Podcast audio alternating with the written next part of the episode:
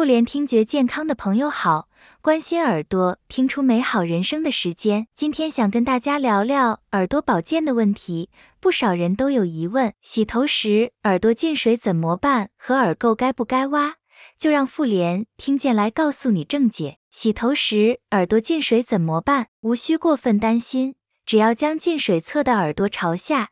让水分自然排出，同时可以使用干净的棉花棒或毛巾擦拭一下外耳廓，等待自然丰前。但若位于外耳道的底端的耳膜有破洞或缺损，则需要留心是否有疼痛感或异味产生，紧速找耳科医师进行专业处置。耳垢该不该挖？大部分的人并不需要，一般在正常情况下，耳垢会经由自然的下巴张合运动自动脱落并排出。同时，耳垢的气味还可以用来防止昆虫和细菌侵入。但若是先天性油脂较多的耳垢，或是耳道窄小导致耳垢不易自行排出，则建议定期寻求耳科医师的诊治。此外，经常清除耳垢的人。耳垢反而容易愈来愈多，这是因为常挖耳朵会促使腺体分泌旺盛，以致产生更多的耳垢。若是自行使用棉花棒或挖耳勺自行清除耳垢，则可能会把耳垢推进耳道深处，或是不小心被挖耳勺工具刺伤，